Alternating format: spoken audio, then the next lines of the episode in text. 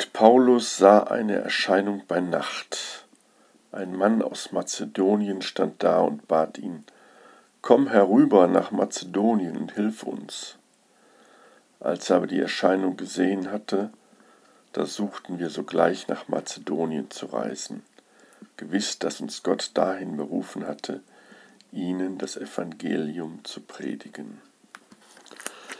Ja, diese kleine Episode aus der Apostelgeschichte zeigt ganz deutlich, dass Mission nicht aus uns selber heraus geschehen sollte, sondern dass es dazu auch der Führung Gottes bedarf.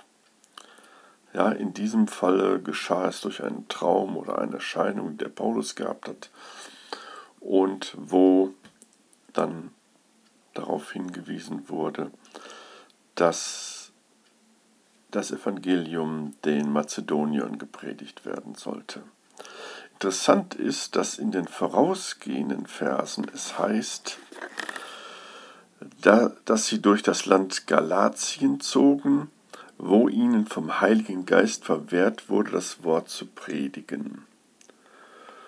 Und auch als sie von Mysien versuchten, nach Bithynien zu reisen, ließ der Geist Gottes es nicht zu.